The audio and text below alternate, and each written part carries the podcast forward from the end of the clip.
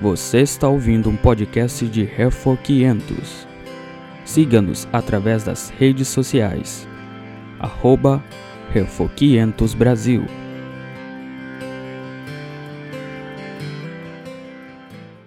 Na última aula nós falamos sobre a história da catequese e falando especialmente uh, do trabalho de, de um dos autores do Catecismo de Heidelberg, e agora vamos uh, olhar mais para a história da, da prática da catequese e vamos começar no ano 680, no sexto concílio geral de Constantinopla. Nesse concílio, um dos cânones promoveu o desenvolvimento de escolas de caridade em todas as igrejas nas cidades pequenas uma vez que elas já eram encontradas em todas as igrejas em grandes cidades, que mostra uh, esse cânone mostra a, a realidade da situação naquela época. A maioria dos monastérios da época começou com a instituição de escolas. E Carlos Magno, imperador, em 814 no ano, ele promoveu vigorosamente a causa da educação em toda parte do Sacro Império Romano. E ele recebeu estudiosos da Irlanda, Espanha, Itália, Gália e Inglaterra para ajudar em seu projeto, esse programa educacional. Mais tarde, por volta de 1380, os irmãos da vida comum começaram a estabelecer escolas nos Países Baixos e na Alemanha para crianças e adultos.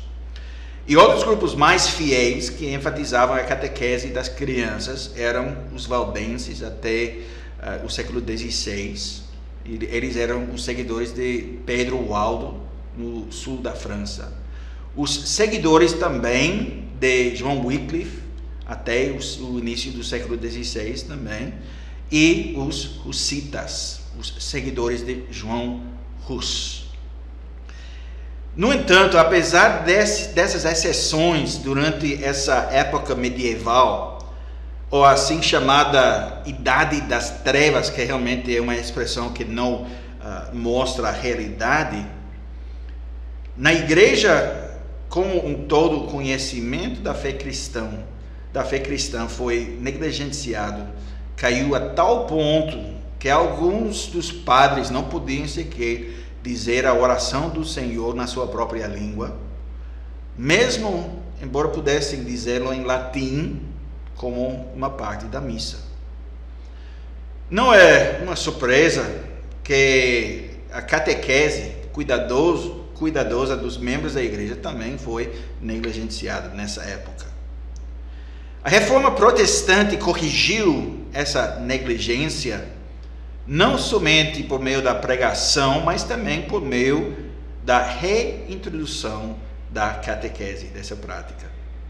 Lutero e Calvino produziram seus próprios catecismos e nosso catecismo de, de Heidelberg nas igrejas reformadas foi publicado em 1563.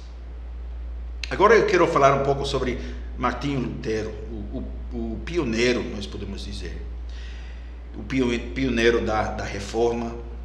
E ele foi usado por Deus para quebrar o poder do papado e do catolicismo romano, o catolicismo medieval. E ele realizou grandes coisas através da sua pregação e da sua escrita. E ele disse algo interessante, um pouco engraçado também, como, como sempre com, com Lutero.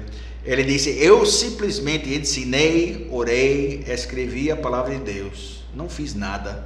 A palavra fez tudo. E com a invenção da imprensa, o, o ensino da reforma se espalhou por toda parte da Europa através de panfletos e livros. E havia muita escuridão e ignorância para ser superado. E Lutero recorreu ao uso dos catecismos. E foi uma excursão que revelou a, a Lutero a grosseira ignorância do povo, que constrangeram Lutero a retomar seriamente a obra de catequizar. E ele disse isso: Fui impelido a lançar este catecismo sobre a doutrina cristã nesta forma simples, pela lamentável deficiência nos meios da instrução que testemunhei ultimamente em minha visitação, essa excursão. Deus nos ajude. Que coisas deploráveis eu vi. As pessoas comuns, completamente sem qualquer conhecimento de doutrina. A preparação e a produção do Catecismo Breve de Lutero, 1529, foi um sucesso imediato e surpreendente. Foi um fator decisivo na, na reforma da base popular nas casas do povo alemão. Então isso foi Lutero, agora Calvino. Calvino foi chamado por Bebeworth o gênio prático da reforma.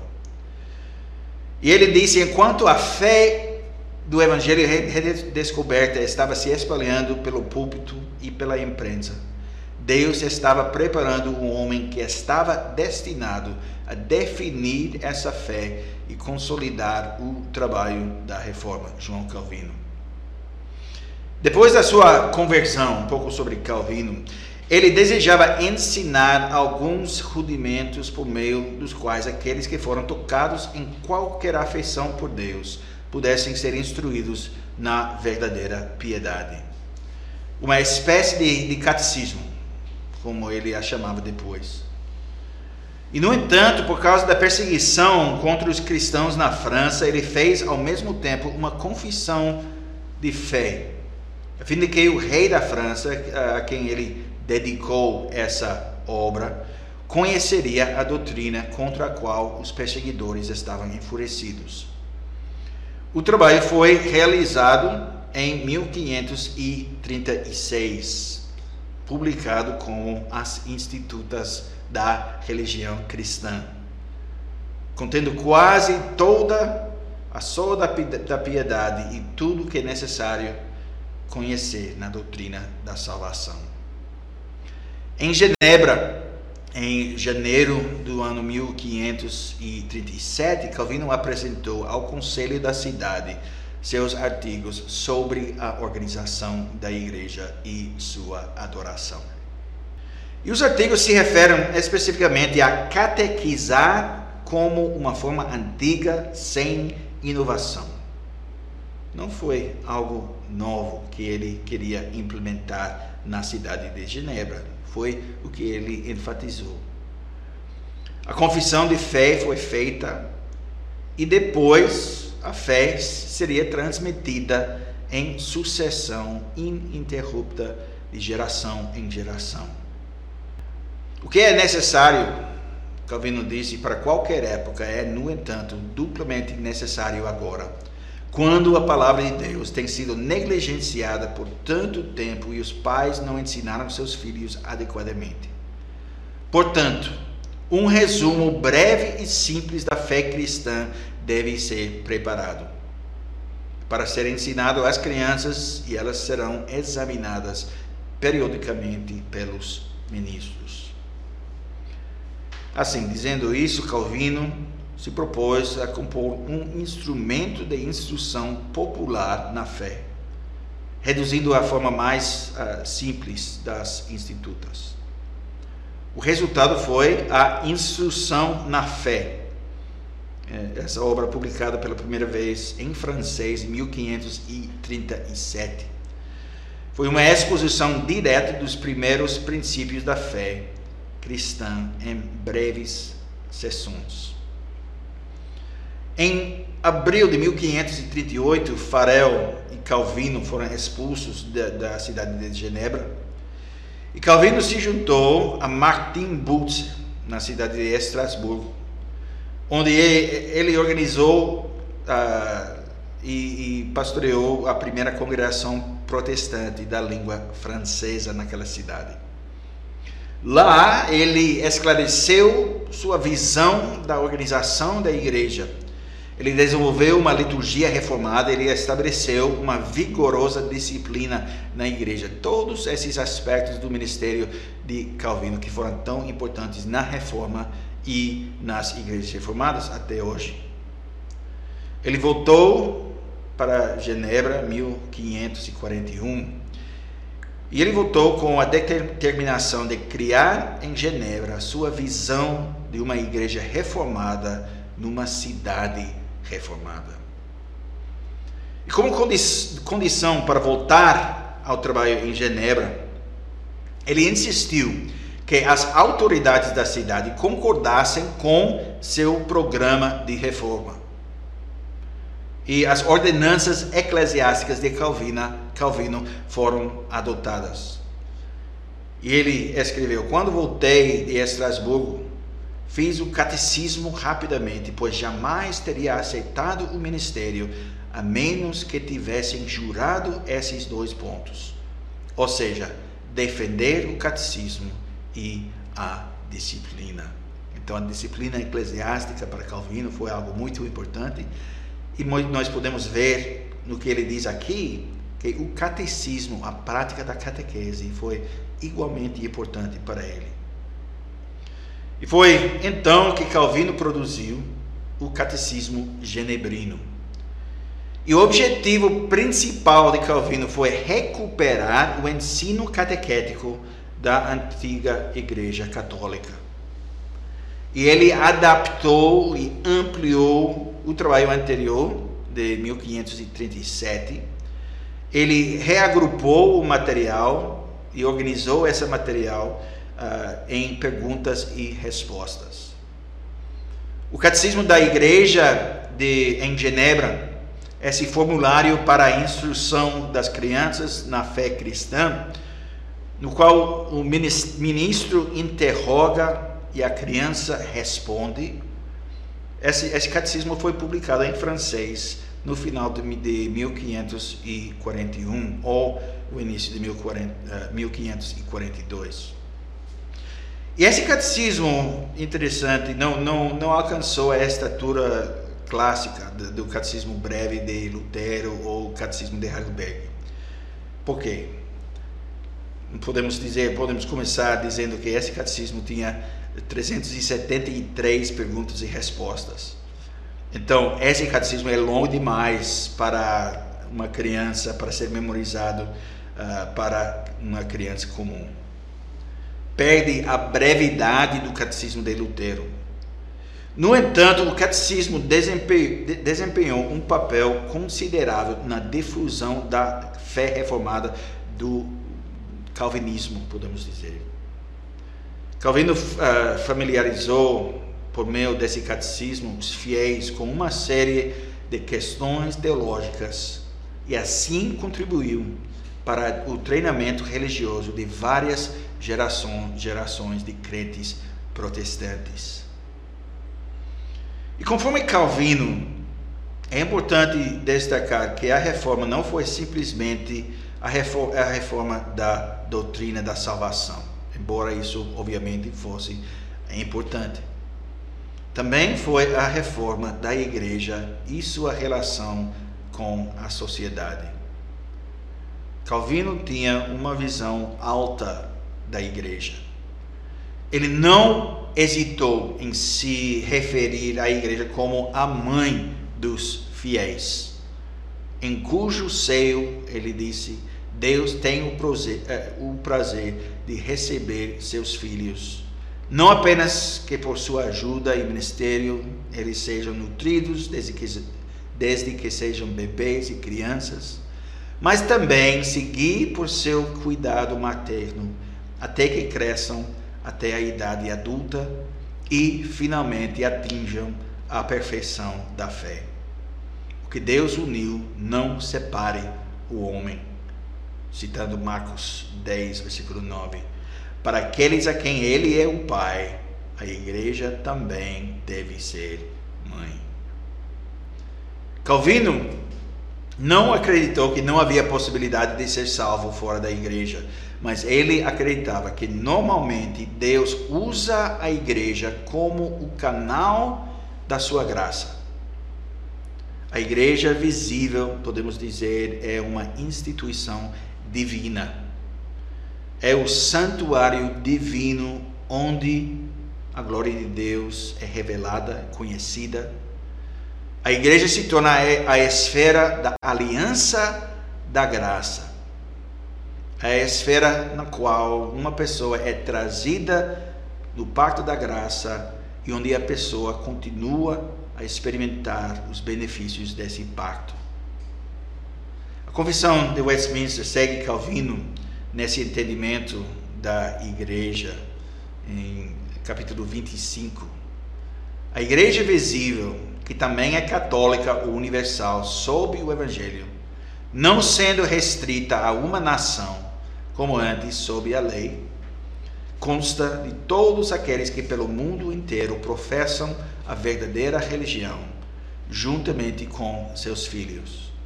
É o reino do Senhor Jesus, a casa e família de Deus, fora da qual não há possibilidade ordinária da salvação. E Calvino, essa a, a visão de Calvino sobre a igreja, sobre a igreja como o povo da aliança, do pacto de Deus. Mas como os outros reformadores da sua época, ele uh, estava intensamente interessado em crianças e filhos. Ele se casou na vida pessoal com Idelete. Ele era uma viúva com dois filhos. E como pais, eles perderiam pelo menos três bebês. E sobre um desses bebês, Calvino disse: Deus me deu um menino. Deus o levou embora. O Senhor certamente infligiu uma ferida severa e amarga na morte de nosso filho pequeno. Mas Ele mesmo é um pai uh, e sabe o que é bom para os filhos. Isso mostra algo sobre a atitude de Calvino sobre crianças. E na visão de Calvino, os eleitos são desde o nascimento herdeiros completos na aliança de Deus e membros da igreja. O batismo, nessa visão de Calvino, de, de Calvino, é a ordenança que os inicia na comunhão da igreja. É nas linhas da família que a aliança de Deus funciona. Pois Deus se compromete não apenas a nós, mas também aos nossos filhos, a nossa descendência. Êxodo 20, versículos 5 e 6, Salmo 105, versículos 8 a 10. Então, o batismo infantil aponta para a harmonia da criação e da redenção. Nossa salvação envolve a renovação de toda a vida. E a família é a unidade básica que Deus nos deu. Como nós vemos em Gênesis capítulo 1, versículos 26 e 29, Gênesis 2, 18 a 25. Então, as crianças são dons de Deus. As crianças são a propriedade de Deus, pertencem a Deus. Deus nos dá essas crianças por algum tempo para que possamos cuidar delas. E não podemos dizer que as educamos para Deus, a menos que acreditemos que são dele, que pertencem a Ele. O batismo infantil essa prática reformada é tão importante. Testifica que Deus tem uma reivindicação sobre o bebê. Que nossos pequeninos pertencem a Ele pela pura graça da sua aliança. Tudo é graça. Graça do início ao fim. Nós confiamos exclusivamente na Sua palavra, na palavra de Deus. Se não dessemos aos, aos nossos filhos pão todos os dias, a comida que precisam, seríamos piores do que os infiéis. Então, pensando nisso, pensando nas necessidades físicas das nossas crianças, quão mais importante é a comida espiritual que nutria a alma da criança, o ensinamento sobre Deus. A educação e a instrução são aspectos centrais da responsabilidade da igreja e dos pais em relação às crianças. E falando sobre isso, é, é interessante ler os comentários de Calvino, especialmente o comentário sobre o Salmo, Salmo 8, versículo 2. Ele diz: Se Deus designou os filhos, mesmo na infância, os indicadores de sua glória, não há nada absurdo em fazê-los instrumentos para mostrar seu louvor em suas línguas depois que eles chegaram na idade de sete anos e para cima. Então ele liga esse versículo em Salmo 8 uh, ah, e, e liga isso com a instrução das crianças, até as crianças jovens.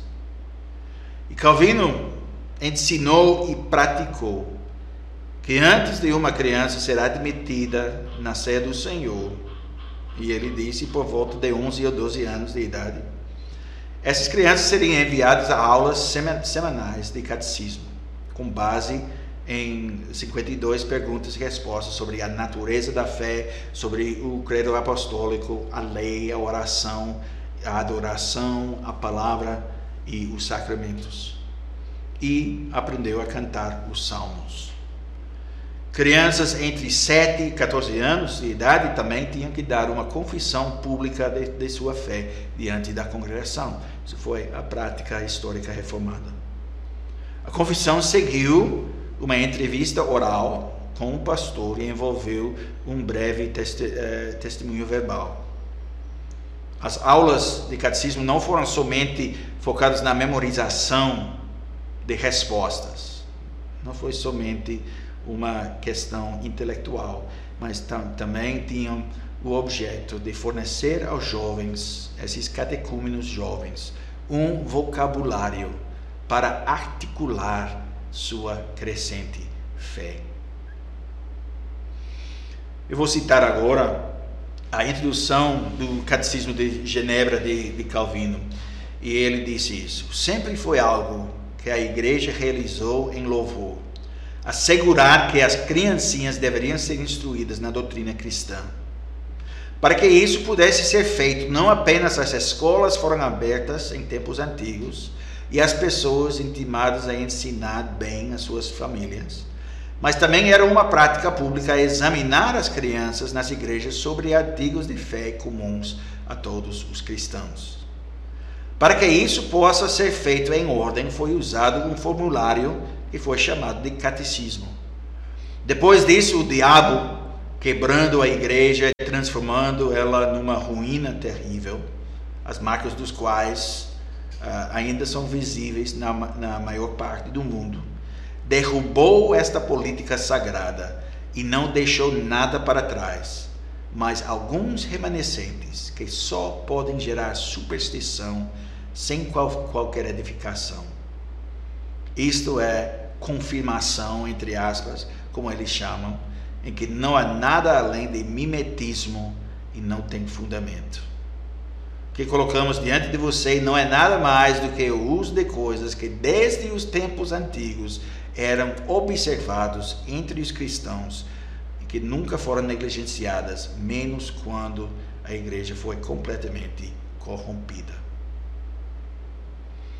O Concílio de Trento disse, de, foi a, a, a contra-reforma, disse que os hereges usaram principalmente os catecismos para corromper a mente dos cristãos.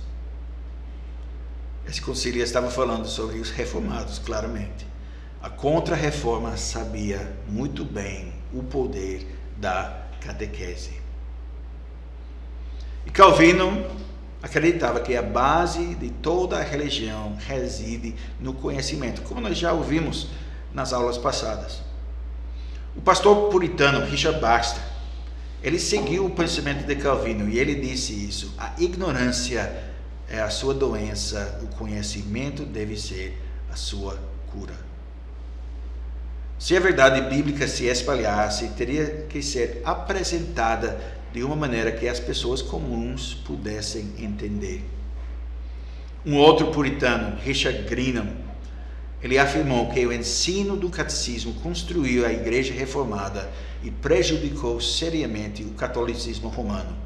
E ele disse: O que quer que os outros possam pensar? Nós certamente não consideramos nosso ofício como limitado tão estreitamente que quando o sermão de, uh, de entre, ser entregue podemos descansar como se nossa tarefa fosse feita. Aqueles cujo sangue será exigido de nós, se perdidos através da nossa indolência, devem ser cuidados de forma muito mais próxima e vigilante. E é, voltando para Richard Baxter, a visão dele sobre a catequese exposta no livro O Pastor é, é, Aprovado, O Pastor Reformado, disse que chegou à dolorosa conclusão que algumas pessoas, vou citar ele aqui, algumas pessoas ignorantes que tinham sido ouvintes por muito tempo sem benefício, adquiriram mais conhecimento uh, e remorso da consciência em 30 minutos de instrução pessoal do que, do que essas pessoas aprenderam de 10 anos de pregação pública. Finalmente, voltando para Calvino, ele viu a catequese como uma maneira pelo, pela qual a igreja é conservada. E ele apelou ao rei da França, ele, ele disse: Acredite, meu Senhor, que a igreja de Deus nunca será conservada sem a catequese, pois é como a semente é, a ser mantida para que grão bom não pereça, mas que possa aumentar de geração em geração. Portanto, se você deseja construir uma obra de continuação que possa permanecer por muito tempo, que não vai em breve cair em decadência. Faça com que as crianças da tenra idade sejam instruídas num bom catecismo. Então, no ministério de Calvino e depois houve na cidade de Genebra um esforço coordenado da família, o Estado e a igreja na educação, catequese, catequização das crianças. E os ensinamentos de Calvino se espalharam por vários meios para os Países Baixos, a Holanda, Bélgica, para a Escócia do século XVI. E aqui, na Escócia, as igrejas e também os Países Baixos, as igrejas adotaram uma confissão de fé que, mesmo em seus detalhes, harmonizava com o que foi ensinado em Genebra até bem cedo na história da reforma. E agora, para concluir essa aula, um pouco sobre a influência do catecismo genebrino na Escócia. A Assembleia, a Assembleia Geral da Igreja de Escócia, no primeiro ano da sua existência, disse que deve haver dois cultos públicos em cada dia do Senhor. O primeiro culto deve consistir em adoração e pregação, e o segundo deve ser dedicado a culto e adoração e a catequese dos jovens e ignorantes. O primeiro livro da disciplina 1560 ordena a instrução de crianças e jovens, citando especialmente no catecismo, como o traduzimos agora no livro de ordens comuns, chamado Ordem de Genebra. Todas as tardes, as crianças devem ser examinadas publicamente em seu catecismo na audiência do povo, da qual o ministro deve tomar grande diligência, bem como fazer com que as pessoas entendam as perguntas e as respostas e as doutrinas contidas nele também. Esse catecismo aqui referido é a tradução do catecismo de Calvino, catecismo de Genebra. E foi a edição francesa de 1541 que foi traduzida para uso na Escócia. Suas 373 perguntas e respostas foram divididas em sessões adequadas para o uso de domingo a domingo na instrução regular na igreja e sem conhecimento dos principais assuntos uh, cobertos pelo catecismo, ninguém deveria ser admitido à ceia do Senhor. Então, chegamos ao fim dessa aula, a segunda parte sobre a história da catequese.